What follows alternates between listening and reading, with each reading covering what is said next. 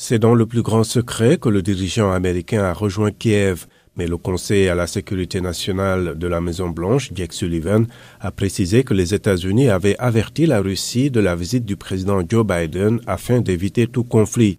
Cette première visite à Kiev de M. Biden est la première d'un président américain en Ukraine depuis 2008, suit celle de nombre dirigeants européens dans la capitale ukrainienne et celle du président ukrainien à Washington en décembre. Sur place, le président américain a annoncé que Washington allait une fois encore accroître son aide à l'Ukraine.